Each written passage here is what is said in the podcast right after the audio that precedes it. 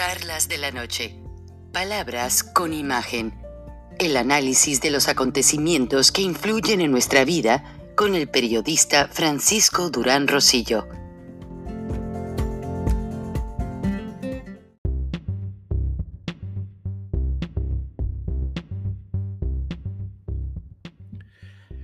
El Super Bowl es ya en unas semanas y lamentablemente la cervecera Budweiser, digo favorablemente, retiró sus comerciales tan cotizados tanto en precio como en creatividad. Y lo hizo porque anunció hoy a nivel corporativo que van a dedicar el dinero para pagar eh, vacunas del COVID. De la misma manera, Pepsi Cola también retira los anuncios del Super Tazón y solamente van a patrocinar el show del medio tiempo. Y aparte del contagio del presidente Andrés Manuel López Obrador, pues también ha respondido favorablemente el señor Carlos Slim. Obviamente que aunque sean personajes polémicos, les deseamos que se recuperen y que no les pase nada malo. Buenas noches, bienvenidos a Charlas de la Noche, Palabras con Imagen. Pues a continuación quiero que escuchen una compilación que hizo el diario Reforma sobre todo lo que el presidente ha venido diciendo en cuanto a la pandemia.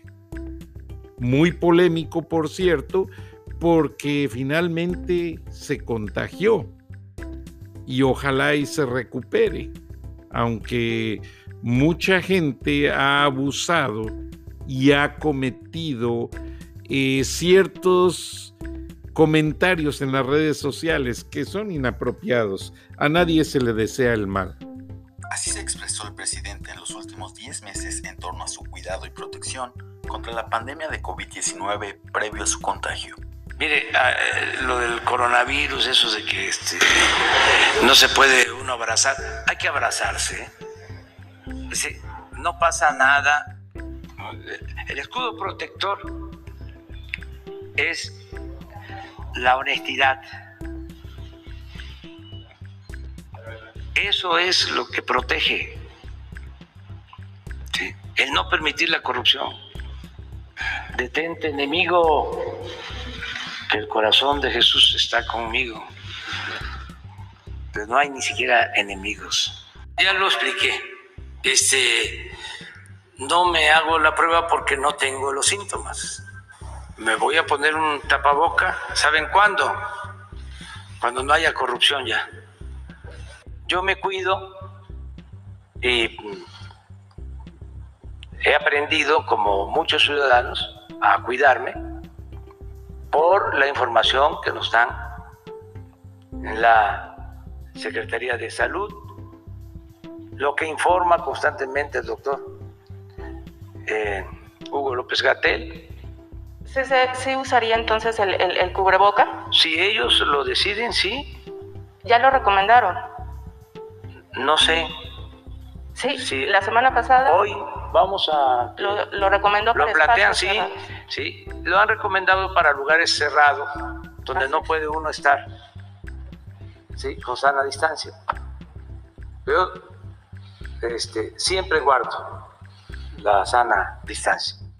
El pasado 10 de enero de 2021, el vocero de la presidencia, Jesús Ramírez, dio a conocer su contagio a través de Twitter, siendo el último funcionario contagiado del gabinete tuvo contacto el presidente. Sí, eh, hoy en la mañana el doctor Alcocer, que es el que yo este, escucho y este, obedezco para los asuntos médicos y también para mi situación personal. Hoy habló en la mañana de nuestra reunión de seguridad de que se va a presentar un protocolo para nosotros a partir de mañana. Él ya nos va a informar sobre esta situación y lo vamos a llevar a la práctica. Eh, ¿Pero de aislamiento o de qué sería? No sabemos qué es lo que nos va a recomendar. Yo, de todas maneras, me cuido, este, es sana distancia, es incómodo porque tengo que estar también recorriendo el país. Así es, y recorrió el país tanto que se reunió con un grupo de empresarios regiomontanos en el fin de semana y, y pues hay precauciones. También se reunió con la secretaria de Economía, Tatiana Cloutier, con el empresario Alfonso Romo, con el canciller Marcelo Ebrard y varios funcionarios, incluido el secretario de la Defensa Nacional. Entonces, pues hay preocupación, pero dicen que el presidente mexicano, Andrés Manuel López Obrador, presenta síntomas, leves. No ha estado en una situación grave, no ha registrado fiebres, simplemente según Palacio Nacional, los voceros dicen que su sintomatología ha sido muy tenue y el presidente se fue a descansar a su casa en Tlalpan. Entonces ahí es donde va a estar en confinamiento. Entonces vamos a ver qué es lo que sucede y ver si esta situación le da al presidente la oportunidad de recapacitar sobre varias cosas, porque ya mi compañera Magali Reina y Gilberto Lozano en el programa del viernes hacían comentarios de que en unas fotos le veían al presidente López Obrador en su gesto de su cara como si hubiese tenido un derrame cerebral, o sea que una parte de la cara la tenía un poco caída y que no tiene movimiento muy flexible en, esos, en, en ese lado de la cara, los pómulos, no recuerdo qué lado dijeron para no este, confundir y como yo no vivo en México, no quiero cometer un error. Pero veamos en qué resulta. Dicen que al séptimo día es cuando el presidente va a presentar todo el cuadro del desarrollo del virus y ahí vamos a ver, o más bien los doctores van a ver de qué manera reacciona a los tratamientos que se le van a dar. Para esto ha habido una serie de comentarios de que básicamente el presidente ha recibido ya la vacuna del coronavirus, pero el el momento en que realmente la recibió nunca se dio a conocer de manera oficial, aunque dicen que ya siendo portador del virus ya es muy riesgoso ponerse la vacuna. No se sabe, no han dado detalles al respecto. Y pues esa es una de las situaciones que la gente pues tiene que entender que pertenecen a la privacidad personal del presidente. O sea, tampoco van a andar informando, ya me tomé una aspirina, ya se tomó una pastilla para la fiebre o ya se inyectó en tal parte del cuerpo. No. Digo, la información médica tiene un, un límite en cuanto a la privacidad personal y esa también se aplica en México. En Estados Unidos se llama HIPAA, Health Information Privacy Act, y que prohíbe a cualquier persona incluso de decir quién está enfermo de tal o cual cosa. Es solamente como en el caso del presidente que él personalmente anunció en su cuenta de Twitter de que estaba contagiado o que resultó positivo solamente de esa manera. Ahora, algunos mercados amanecieron nerviosos porque como les comenté, pues también hay empresarios que han resultado positivos, pero no, inmediatamente el presidente Biden de los Estados Unidos hizo arreglos y movimientos para que se desaceleraran, porque México pues tiene mucha inversión china y de Estados Unidos y básicamente no pasó a mayores, el peso se mantiene dentro de los estándares ante el dólar de 20 pesos y fracción y no subió gran cosa. Ahora, eh, lo que vamos a ver venir y que el presidente sigue estando en funciones. El presidente López Obrador solamente le encomendó a Olga Sánchez Cordero, la secretaria de Gobernación, que se hiciera cargo de atender la conferencia mañanera, que por cierto el día de hoy, lunes 25 de enero del 2021, fue muy breve, duró exactamente una hora y solamente dijo que el presidente estaba en funciones, estaba dando instrucciones desde su teléfono y desde su computadora y que básicamente este, él sigue teniendo el poder y la secretaria de gobernación solamente está asistiéndolo en situaciones que él pida. Ahora, solamente que el presidente pierda alguna de sus facultades o que tenga ya mucha fiebre y que no, pues que se le tenga que dar cierto tipo de medicamento, es cuando ya el Congreso de la Unión, el Senado, toman ciertas medidas junto con la Secretaría de Gobernación y tendría que estar alguien al frente del gobierno, en este caso la Secretaría de Gobernación, y sería pues ya muy remoto porque ya vimos que López Obrador no está grave. Y eso porque precisamente luego empiezan las especulaciones, empiezan los malos comentarios y no, no vale la pena dejarse ir por algunas cosas que no tienen sentido. Ahora, México, básicamente como el principal socio comercial de los Estados Unidos, no va a caer en este momento en una situación en la que otros mercados puedan sacar provecho, porque ya el presidente Biden metió las manos para alistar ciertas medidas, ciertas regulaciones que no permitirán que el TEMEC, o lo que se conoce como el Acuerdo de Libre Comercio entre México, Estados Unidos y Canadá, pues lleguen a sufrir algún impacto. Ahora, Justin Trudeau, el premier canadiense, ya mandó sus parabienes a López, de igual manera Joe Biden y varios presidentes más lo han hecho, deseándole una pronta recuperación. Ahora, lo que está pasando en torno a todo esto es que hubo quienes, pues, se pusieron a especular demasiado temprano.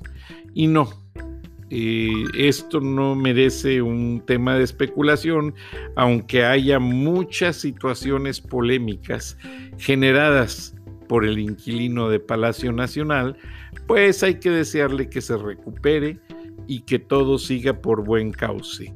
Ahora, regresando a los Estados Unidos, de acuerdo a la hora del este de los Estados Unidos, o sea, en 45 minutos, son las 6:15, la comisión de la Cámara Baja, Nancy Pelosi, inicia el acto oficial para entregar el documento del juicio político, el famoso impeachment del presidente, expresidente Donald Trump. Muchos republicanos dicen que es una pérdida de tiempo y una distracción. Consideran que sus homólogos demócratas deben de mejor ponerse a trabajar y a justificar los planes que prometieron. Pero no, eh, Nancy Pelosi y Chuck Schumer tenían ya entre ceja y oreja la idea de aplicarle este juicio político al presidente Trump debido a que cuando se lo aplicaron la primera vez no pudieron ganarle. Y es que había una mayoría de senadores republicanos. Ahora el panorama se invierte.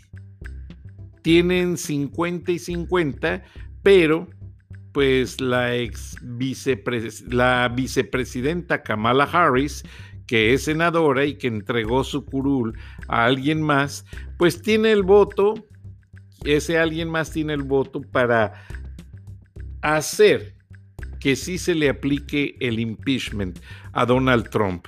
Ahora, ¿Qué pasa con este juicio político? ¿Qué hay detrás de este juicio político? Pues la verdad, más que desprestigiar al presidente, lo que quieren es que no vuelva a contender en el 2024 porque ya vieron que tiene una gran cantidad de seguidores. 75 millones de votantes no es cualquier cosa. Ya Ted Cruz y empezó un documento en el que quiere demandar a los directivos de las redes sociales debido a la manera tan abrupta en que le suspendieron sus cuentas al todavía presidente en funciones una semana antes de dejar la Casa Blanca. Ahora, esta situación pues realmente eh, de manera normativa sí afecta a Donald Trump si le hacen el juicio político y lo apoyan a los demócratas una mayoría republicana. Pero, aunque Donald Trump el día que dejó la Casa Blanca dijo que iba a estar vigilante de lo que sucediera, hay caminos políticos, hay enmiendas constitucionales y aunque al presidente le traten de comprobar, pues que convocó a una insurrección, es muy difícil en el sentido de que como él no lo cometió, fueron las otras personas, él no tiene la voluntad sobre esa gente. Ahora él trató de justificarse dos horas después diciendo, no, ya váyanse a sus casas, dejen todo, ya no hagan problemas. Vamos a ver qué es lo que sucede. Pues de alguna manera el Senado y el Congreso de los Estados Unidos se dieron por afectados y nunca había habido tantos daños al Capitolio. O sea, el Capitolio sí ha estado rodeado de militares en tiempo del presidente Lincoln, también hubo una ceremonia de cambio de poderes y también cercaron con militares el Capitolio. Incluso el presidente Lincoln ordenó no detener las obras de ampliación del Capitolio porque dijo que detenerlas significaría que se estaba deteniendo la democracia y la justicia política y dejó que se construyera la segunda cúpula, donde están los monumentos de los héroes, las estatuas, y donde se velan a gran cantidad de personajes que han sido homenajeados en este lugar. Pero dando un grosso visto al modelo político de los Estados Unidos, los Estados Unidos tiene una democracia muy abierta y muy polémica y al final del día siempre termina la justicia determinando quién tiene la razón. Eh, por eso me gusta mucho su sistema de cortes, su sistema de juicios, porque básicamente indagan y buscan tanto hasta en los lugares más recónditos de los hechos, analizan el timeline, la línea de los hechos y todos los detalles que es imposible que se les vaya algún aspecto legal.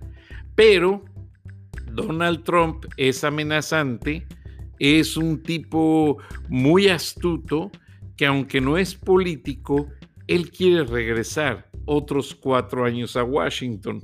Mucha gente dice Dios nos libre y nos favorezca, pero en el aspecto económico, pues no hizo mal papel. Ahora, los expertos dicen que Donald Trump no tuvo ninguna amenaza de guerra. Fue un rumor de los demócratas quienes dijeron que quería aprovechar sus poderes para usar las bombas eh, atómicas. No es cierto, al final se comprobó que el presidente Trump ni siquiera tenía cerca de él al personal que lleva esa computadora para activar las bombas. Número uno, el presidente Trump nunca hizo declaraciones de guerra sobre ninguno de los ejércitos con quienes Estados Unidos han tenido conflictos, como en Siria, como en Irán y otros países. Sí los amenazó si trataban de hacer alguna venganza sobre los Estados Unidos por las acciones que Estados Unidos ha tomado para proteger a su país, su territorio y a su gente. Pero el presidente Trump realmente no hizo ningún acto bélico durante sus cuatro años de gobierno. Sí, en el disturbio hubo muchos que les llaman cuellos rojos, que lamentablemente algunos eran ex policías, ex militares, que treparon los techos y las paredes del Capitolio y destrozaron puertas y ventanas, pero pues ahí realmente no hay una prueba de que los haya mandado Trump aunque sí les dijo vayan al Capitolio, pero no les dijo que destruyeran. Y ese es el argumento legal que Trump quiere lanzar de aquí a cuatro años. No creo que se relija, ya el hombre es muy grande y cuando regrese en cuatro años va a estar igual de viejo que Joe Biden. Ahora, se habla mucho de que Joe Biden también va a ser un presidente de un solo cuatrienio y eso se debe a que su edad ya no le ayudaría, número uno.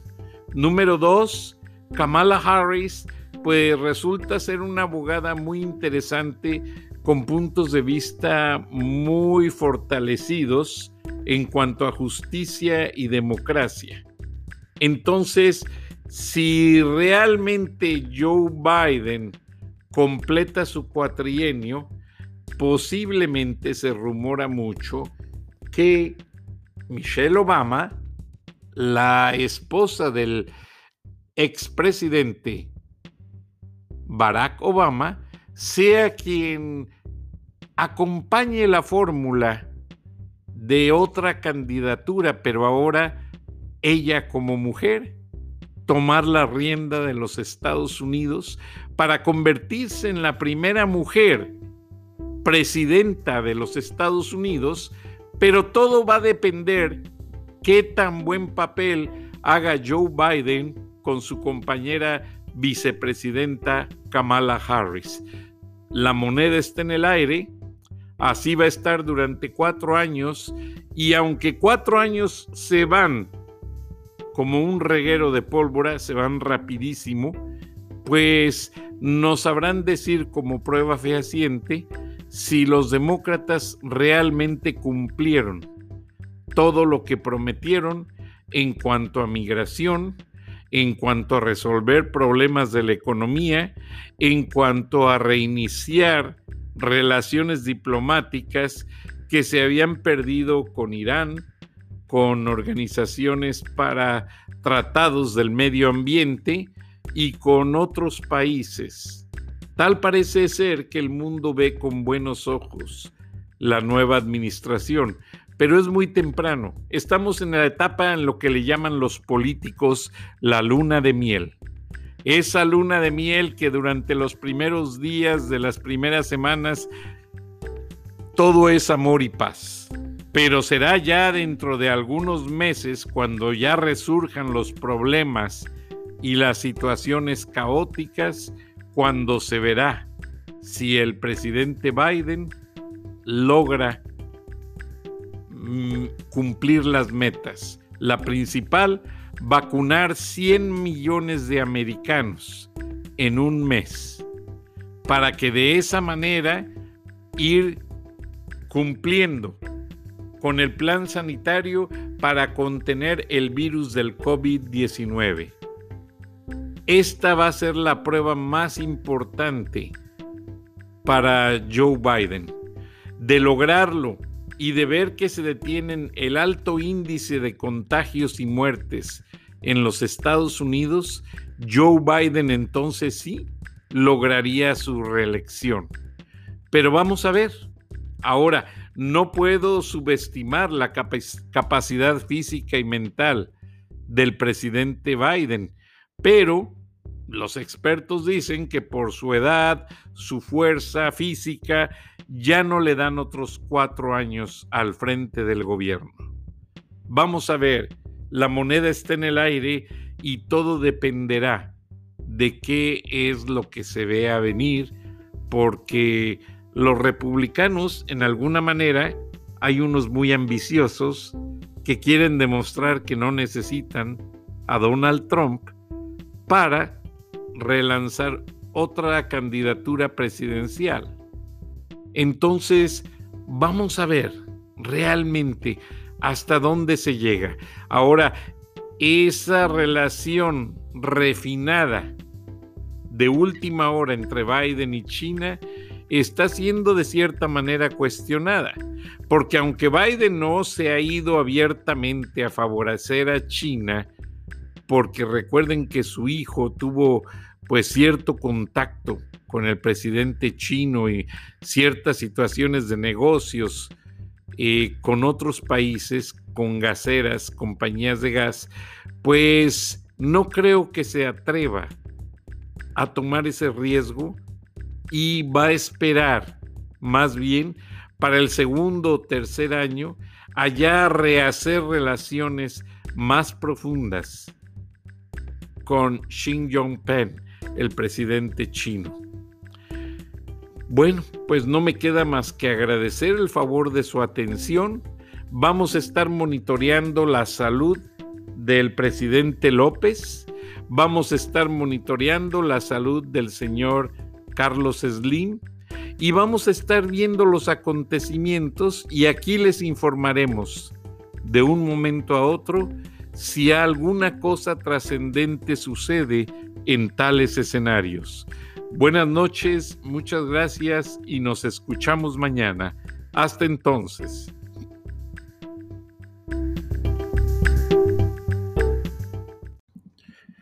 Ahora vamos a Noticiero La Visión con Frida Flores. Bienvenida, Frida.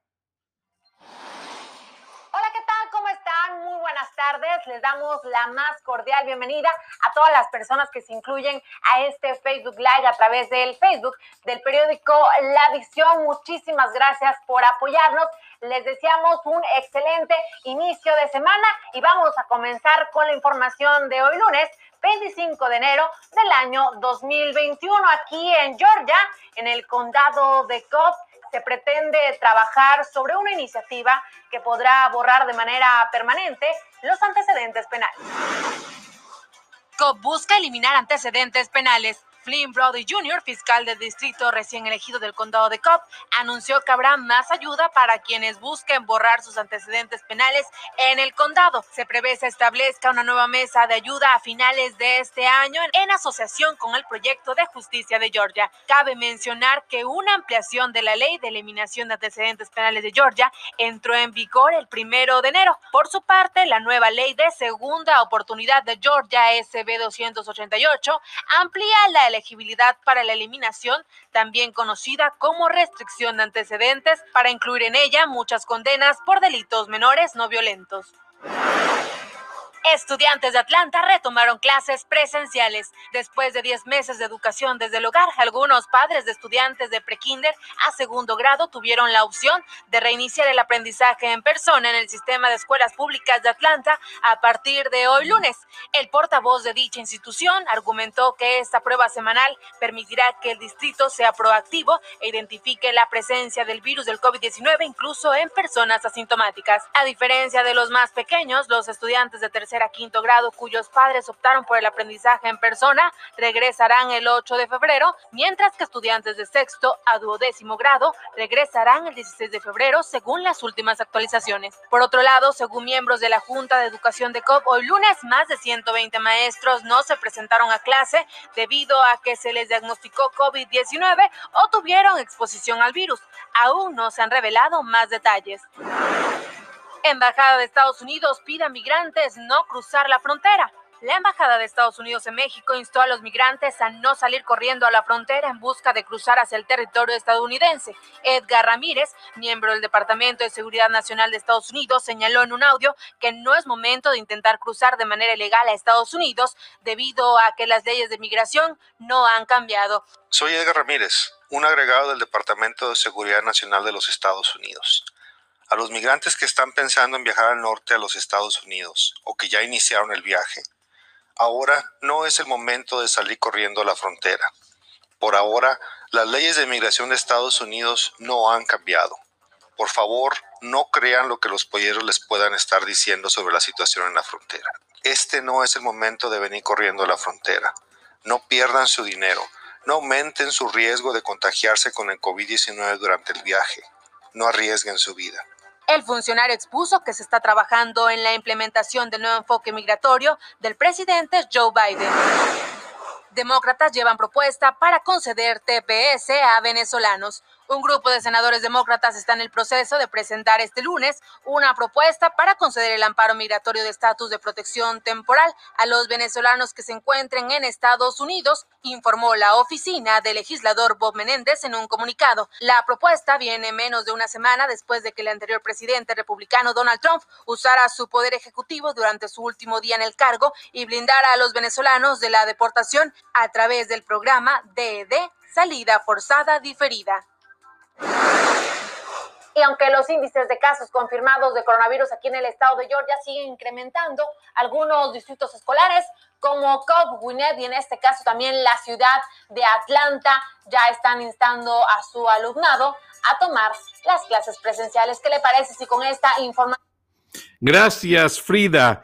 Pues ya con esto se ha enterado de la información más reciente aquí en el estado de Georgia, donde se produce este programa, y seguiremos informando a través de este medio sobre la salud del presidente mexicano, del empresario Carlos Slim y cualquier cosa que suceda. Esté sintonizado, ya que en cualquier momento habrá más noticias. Muchas gracias y a nombre de la Visión Radio agradecemos que nos permitan usar su noticiero en charlas de la noche, palabras con imagen. Nos escuchamos mañana. Hasta entonces.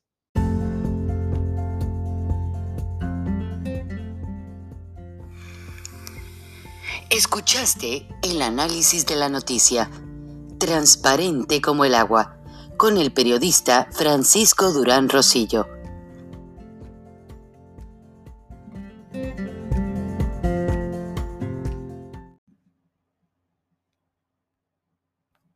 Es más importante que la salud de tu familia. Y hoy todos buscamos un sistema inmunológico fuerte y una mejor nutrición. Es por eso que los huevos Egglands Best te brindan más a ti y a tu familia. En comparación con los huevos ordinarios, Egglands Best te ofrece 6 veces más vitamina D y 10 veces más vitamina E, además de muchos otros nutrientes importantes, junto con ese sabor delicioso y fresco de la granja que a ti y a tu familia les encanta. Todos queremos lo mejor para nuestras familias. Entonces, ¿por qué no los mejores huevos? Solo Egglands Best. Mejor sabor, mejor nutrición, mejores huevos.